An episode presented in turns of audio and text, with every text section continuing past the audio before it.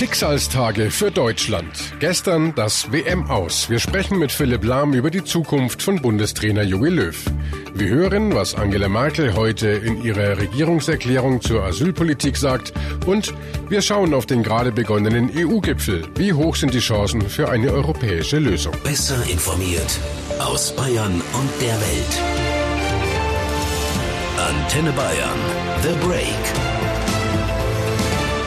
Hallo beim Nachrichtenpodcast von Antenne Bayern. The Break ist eure Auszeit für mehr Hintergründe, mehr Aussagen und Wahrheiten zu den wichtigsten Themen des Tages. Es ist Donnerstag, der 28. Juni 2018. Redaktionsschluss für diese Folge 16 Uhr. Ich bin Antenne Bayern Chefredakteur Ralf Zinno. Gestern Schicksalstag für unsere Nationalmannschaft, heute für Angela Merkel. Im Asylstreit geht es in die entscheidende Phase. Jetzt läuft der EU-Gipfel. Vorher musste sie eine Regierungserklärung abgeben. Alles dazu gleich.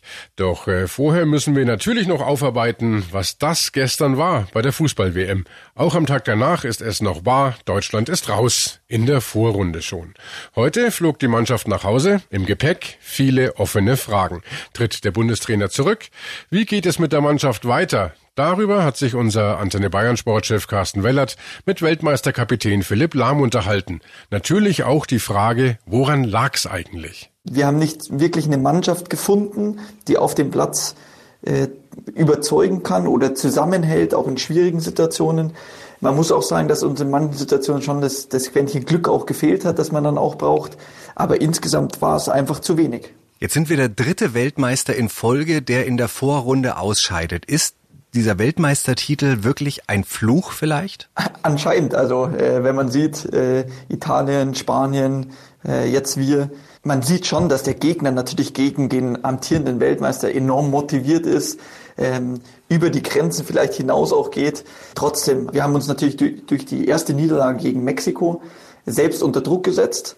Ähm, dass man dann gewinnen musste. Aber ich habe auch gedacht, dass das Schweden-Spiel, der, der Siegtreffer so kurz vor Schluss mit zehn Mann, dass es uns schon einen Auftrieb gibt. Aber das hat man äh, gestern nicht wirklich gesehen. Wie gehen denn jetzt Spieler damit um? Oder vielleicht hattest du auch Kontakt mit welchen? Wie geht's einem nach so einer brutalen Niederlage? Ja, die Jungs werden ein paar Tage brauchen, um darüber hinwegzukommen, weil jetzt geht's in den Urlaub. Ähm, so früh hätten sie nicht damit gerechnet. Also Urlaub ist schon was Angenehmes, aber so früh wollte, glaube ich, kein einziger Spieler, geschweige denn das Team drumherum, äh, in Urlaub gehen. Und da werden sie schon äh, Tage, Wochen zu knappern haben, bis halt so wieder der, der Saisonstart dann wieder losgeht. Dann haben sie wieder was Neues, dann hat man, setzt man sich gleich wieder neue Ziele. Ähm, aber äh, der Urlaub wird kein einfacher für die Spieler. Was denkst du denn jetzt zu der Zukunft der deutschen Nationalmannschaft? Viele sagen, eine Ära ist zu Ende. Yogi Löw ist vielleicht nicht mehr der Richtige. Was denkst du dazu? Erstmal werden sich alle hinterfragen jetzt. Also die Spieler natürlich, äh, der Bundestrainer, der DFB, alle drumherum ähm, werden analysieren und äh, sich Gedanken machen, wie soll es weitergehen. Ich denke, so wie nach jedem großen Turnier, es wird ein paar Spieler geben, die zurücktreten oder eben nicht mehr dabei sind dann bei der Nationalmannschaft. Es wird neue Gesichter auch in der Nationalmannschaft geben. Das ist aber relativ normal. Äh, wenn man die letzten Jahre auch schaut, auch nach 2014 mit äh, Per, mit Miro, mit mir haben drei Spieler dann aufgehört. Es kommen dann neue einfach dazu ich glaube nicht, dass es den ganz, ganz großen Umbruch geben wird, also dass man auf einmal komplett neue Spieler nur noch sieht und keine erfahrenen, weil ich denke, der Mix ist schon wichtig. Also man braucht schon die erfahrenen Spieler, die einiges schon erlebt haben, äh, die die Ordnung auf dem Feld auch ähm, ähm, verantworten müssen sozusagen. Aber äh, dann werden es viele Junge äh, auch brauchen. Eben Junge, die unbekümmert sind, äh, die, die, ja, die auf ihre Leistung vor allem schauen werden. Das, glaube ich, ist enorm wichtig, dass man da den etwas Neues und einen neuen Mix auch äh, hineinbekommt. Und dein Bauchgefühl zu Jogi Löw? Ja, er hat Vertrag und ich gehe davon aus, dass er auch äh, noch bleibt. Also er hat ja immer gesagt, er hat das große Ziel, Europameister noch zu werden. Weltmeister äh, war er schon oder besser gesagt ist er schon. Ähm, deswegen, ich glaube schon, dass er, dass er weitermacht. Also, aber wir werden sehen. Auch er wird sich äh, Gedanken machen über das, was jetzt die letzten Wochen auch so passiert ist. Ähm, er wird sich äh, die Frage stellen: Bin ich noch der Richtige? Kann ich das Team so motivieren? Äh, aber das kann, äh, würde ich sagen, fast nur er beantworten. Unsere Kollegin Katrin Müller-Hohenstein hat ja gestern Abend nach dem Spiel das erste Interview mit dem Bundestrainer geführt. Katrin, wie war da dein Gefühl, als du ihm gegenüber saßt? Also ich muss sagen, den fand ich gestern äh, sehr reflektiert. Er hat äh, kein Blatt vor den Mund genommen, ist äh, sehr hart mit der Mannschaft und auch mit sich ins Gericht gegangen äh, selbstherrlich. Das sind schon harte Worte, die er da gefunden hat, aber er hat damit natürlich nicht Unrecht. Also ich würde es mit einem Satz zusammenfassen. Äh, die Tatsache, dass man Weltmeister ist, führt noch nicht dazu, dass man Weltmeister wird. Äh, das haben wir eindrucksvoll bei dieser WM belegt bekommen. Ja, und äh, offensichtlich ist das ja sogar eine zusätzliche Last. Und äh, was denkst du jetzt, auch wie Philipp Lahm, dass Löw weiter Bundestrainer bleibt?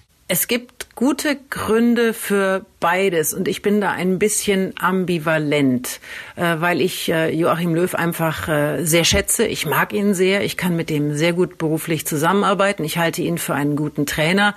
Dennoch, wenn du mich jetzt fragst, Katrin sagt ganz spontan, macht er weiter oder nicht, dann würde ich sagen, er hört auf. Ui, okay. In den nächsten Tagen will sich die DFB-Führung ja mit Löw zusammensetzen und dort will man über die Zukunft entscheiden. Heute hat das ganze Team das Quartier in Russland verlassen. Katrin, du hast die Abreise ja mitverfolgt. Ja, wir haben den Bus heute Morgen ein letztes Mal gesehen. Er ist mit einer Viertelstunde Verspätung aufgebrochen zum Flughafen, aber ist auch relativ schnell an uns äh, vorbeigefahren. Und das, was wir haschen konnten, war jetzt nicht unbedingt das äh, pralle Partyleben an Bord. Also ich könnte mir sowieso vorstellen, dass die Spieler in den kommenden Tagen noch durch einiges durch müssen. Da wird einiges auf sie einprasseln, aber auch äh, zu Recht. Und mittlerweile ist die Mannschaft auch wieder daheim und in Frankfurt gelandet. Unser Kollege, Antenne Bayern Reporter Stefan Burkhardt, war am Flughafen live dabei. Stefan, wie wurde die Mannschaft denn empfangen? Die DFB-Truppe wirkt sichtlich angeschlagen. Noch kaum einer in der Lage, wirklich zu fassen, wieso man jetzt schon wieder in Deutschland gelandet ist. Alles habe vor allem auf dem Rückflug nochmal diskutiert und analysiert. Konsequenzen daraus werde es aber erst in der kommenden Woche geben. Und während die Spieler hier hinter Terminal 1 in schwarze Limousinen zur Heimfahrt stiegen, waren sie draußen trotzdem gekommen. Die Fans ganz ohne Pfiffe. Enttäuscht, aber aber, trotzdem freuen wir uns. Die Mannschaft zu sehen, mal die Spieler zu sehen, weil man sieht sie ja so immer auch nur im Fernsehen und die da mal live zu sehen, ist auch was ganz Cooles. Auch wenn schade ist, dass es jetzt schon so früh ist. Wir haben bisher nur den Julian Draxler erkannt und die Yogi Löw. Also wir hatten schon gehofft, dass die eventuell auch mal die Fenster aufmachen und man sie besser sehen kann, aber ich würde mal sagen, trotzdem besser als gar nichts. Man muss zusammenbleiben, wenn man gewinnt oder verliert. Wir sind gekommen, um unsere Unterstützung zu zeigen. Auf ein Bad in der Menge auf Autogramme geben hatte hier keiner der DFB Frühheimkehrer mehr Lust. Noch eine Fanenttäuschung heute also nach dem Spiel gestern. Nicht alle, aber doch einige haben sich unseren Fragen gestellt. Wir hören mal rein. Als erster kam Teammanager Oliver Bierhoff. Wir wissen selber, dass die Mannschaft sich nicht so präsentiert hat, wie sie sich in den letzten Jahren eigentlich immer ausgezeichnet hat. Und das müssen wir jetzt auch wirklich knallhart analysieren. Wir müssen alle Punkte auflisten in allen Bereichen, woran es gelegen hat. Wir wissen, es lag an uns. Da müssen wir einfach äh, Dinge ändern, sie dann angreifen, gewisse Änderungen vornehmen, auch knallhart äh, intern natürlich diskutieren, aber dann auch äh, mutig sein, gewisse Entscheidungen anzugehen. Jetzt aber auch mal so ein paar Tage auch mal ein bisschen durchschnaufen. Man merkt das einfach, das sitzt bei allen tief und ich glaube, dann kommt auch schnell wieder die Kraft, die Dinge wieder energisch und richtig anzugreifen.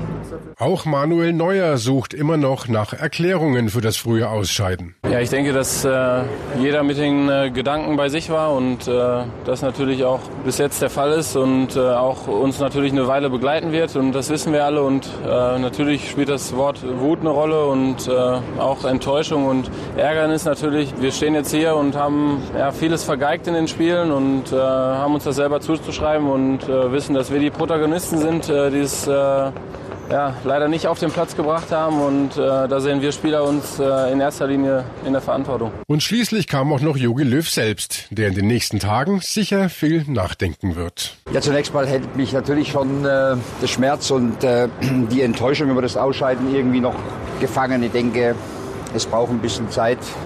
Von daher sind wir alle wahnsinnig traurig, dass wir unseren Fans nicht das gegeben haben, was sie von uns erwartet haben. Die Mannschaft hat das nicht gezeigt, was sie normalerweise kann.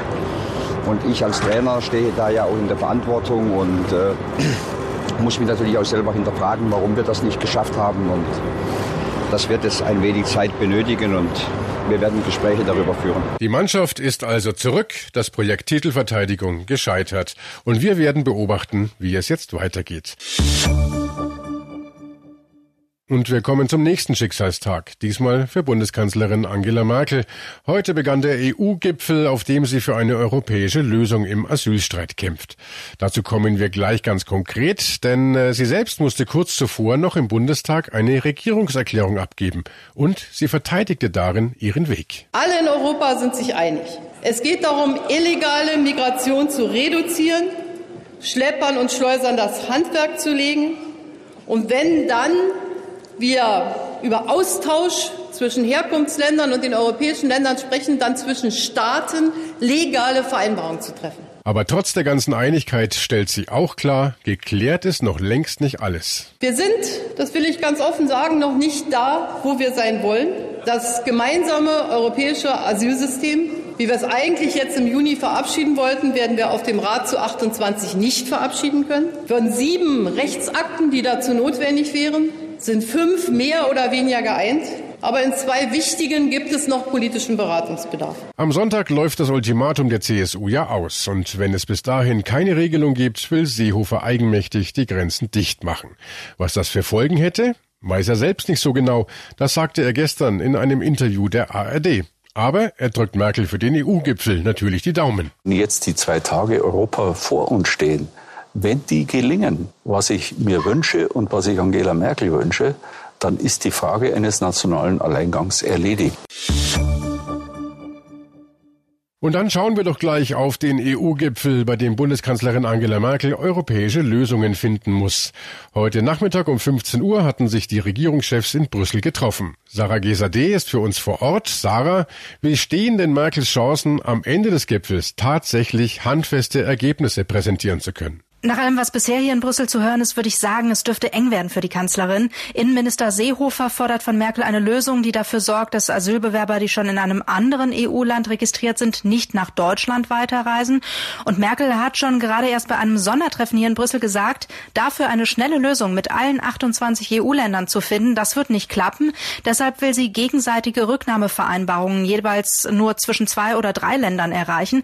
Die Frage ist aber, ob ihr das gelingt und die Frage ist auch, ob das dann am Ende auch reicht, um die CSU wieder einzufangen. Aber können wir denn dann überhaupt Ergebnisse erwarten? Und wenn ja, welche? Also die Asylpolitik sorgt in der EU seit Jahren für Streit. Die Positionen liegen da zum Teil weit auseinander. Aber bei einer Sache sind sich die EU-Länder weitestgehend einig, nämlich, dass die EU besser abgeschottet werden soll. Und ich würde sagen, in dem Bereich könnte es heute zu Ergebnissen kommen. Im Gespräch ist zum Beispiel die Idee, Sammelzentren außerhalb der EU einzurichten, in die dann Bootsflüchtlinge gebracht werden. Dort soll dann auch direkt entschieden werden, ob die ankommenden Menschen schutzbedürftig sind. Und nur auf wen das zutrifft, der soll dann in die EU kommen. Der Rest soll zurück in das jeweilige Heimatland geschickt werden. Okay, welche Position Merkel hat und welche Seehofer, das wissen wir. Aber welches Interesse verfolgen denn die europäischen Partner in Sachen Flüchtlingspolitik? Kann Merkel überhaupt Unterstützung für eine europäische Lösung erwarten? Und wenn ja, von wem? Wir fragen nach bei unseren Korrespondenten in ganz Europa. Zuerst Claudia Wächter in Rom. Tja, Rom will Flüchtlinge loswerden und ist ein Riesenproblem für Merkel. Aber möglicherweise ist Regierungschef Conte hier doch noch zu Kompromissen bereit, gegen den Willen seines rechten Innenministers. Da geht es vor allem um die Rücknahme von Asylbewerbern aus Deutschland und die Verteilung der Flüchtlinge auf alle EU-Länder. Conte wird sich, wenn aber sein Entgegenkommen teuer bezahlen lassen. Er will aber auch nicht im Club der Großen völlig allein dastehen. Wie sieht's in Frankreich aus? Dorothea Finkbeiner in Paris. Auf den ersten Blick steht man hier in Frankreich völlig hinter der deutschen Kanzlerin. Präsident Macron ist bereit, mit ihr ein bilaterales Abkommen zur Rückführung von Asylbewerbern zu schließen und will wie sie eine europäische Lösung der Flüchtlingskrise. Was Frankreich trotz aller schönen Worte von Verantwortung und Fairness allerdings nicht möchte, ist selbst besonders viele Flüchtlinge aufnehmen. Seit Jahren schickt man hier Zehntausende Männer, Frauen und Kinder an der Grenze zu Italien wieder zurück und hat nicht vor, an dieser strikten Haltung viel zu ändern. Weiter zu Takis Zaphos. Griechenland steht auf Merkels Seite, oder? Hallo aus Athen. Die griechische Regierung ist klar für die sogenannte europäische Lösung. Regierungschef Alexis Tsipras wiederholt bei jeder Gelegenheit, die Migrationskrise ist nur mit europäischer Solidarität äh, zu bewältigen. Beobachter erwarten, dass er sich nicht gegen eine Lösung sperren wird. Grund, eine Destabilisierung Deutschlands und der Bundesregierung ist keinesfalls im Interesse Griechenlands. Als Gegenleistung für sein Ja fordert Athen natürlich mehr Personal aus anderen EU-Staaten für die Küstenwache und zusätzliche Asylbearbeiter. Besonderen Gegenwind kann die Kanzlerin dagegen aus Warschau erwarten. Nathalie Skripczak. Polen will vor allem keine Flüchtlinge bei sich im Land aufnehmen. Nach den Terroranschlägen in Paris und in Berlin ist die Gefahr neuer Terroranschläge zu groß, sagt die Regierung. Außerdem hat man nicht genug Geld, um Flüchtlinge bei sich aufzunehmen, sagen die polnischen Regierenden. Und sie verweisen auf Deutschland. Und Deutschland hat außerdem die Flüchtlinge mit seiner Willkommenspolitik eingeladen. Hilfe kann Angela Merkel von Polen insofern eher beim Schutz der EU-Außengrenzen oder bei der Hilfe vor Ort erwarten. Das sind nämlich die Bereiche der EU-Asylpolitik, die Polen unterstützt. Es wird auf jeden Fall spannend, was heute beim EU-Treffen in Brüssel rauskommt. Morgen sprechen wir hier natürlich über die Ergebnisse, falls es welche gibt, und die Konsequenzen daraus. Und das war The Break, der Nachrichtenpodcast von Antenne Bayern am Donnerstag, den 28. Juni 2018. Ich bin Chefredakteur Ralf Zinno. Antenne Bayern. Besser informiert. Jeden Tag. Zu jeder vollen Stunde auf Antenne Bayern.